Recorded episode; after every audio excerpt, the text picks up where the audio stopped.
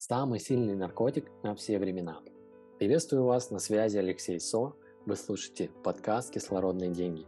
Здесь вы найдете то, что поможет вам трансформировать мышление и выйти на новый уровень доходов.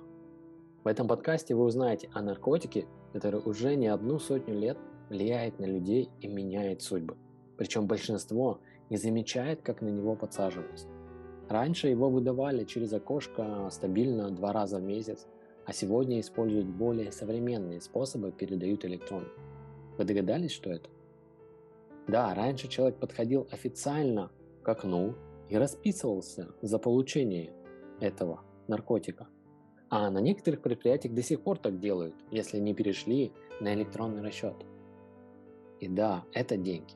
Деньги – это наркотик. Сейчас объясню почему. Деньги привязывают человека, образно говоря, железной цепью и держит на коротком поводке. Этот наркотик ограничивает людей и как цепь, например, ограничивает маленького слоненка в свободе передвижения, которого привязали веревкой к колышку. Слон со временем вырастает, становится огромным, и его сила позволяет с легкостью порвать все оковы, вырвать этот маленький колышек. Но он принял свою слабость как данность, и он покорился коварной судьбе. Конечно, человек это не слон, и у нас хватает сил и решимости, чтобы в один прекрасный день сказать четкое нет, громкое нет, сказать нет деятельности, которая уже не вдохновляет, и уйти на вольные хлеба, открывать какие-то новые направления, новые горизонты.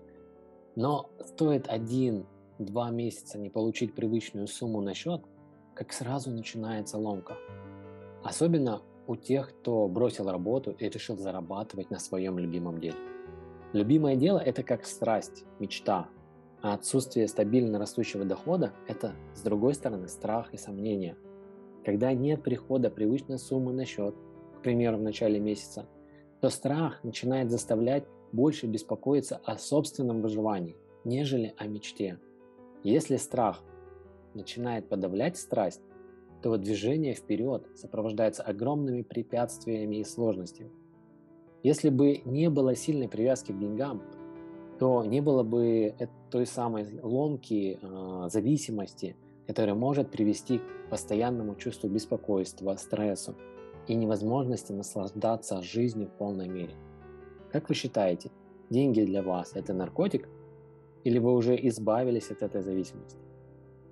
Подумайте немного – если бы у вас было много-много денег, ну, например, 1 миллион долларов, то чем бы вы занимались? Какую деятельность бы вы тогда вели?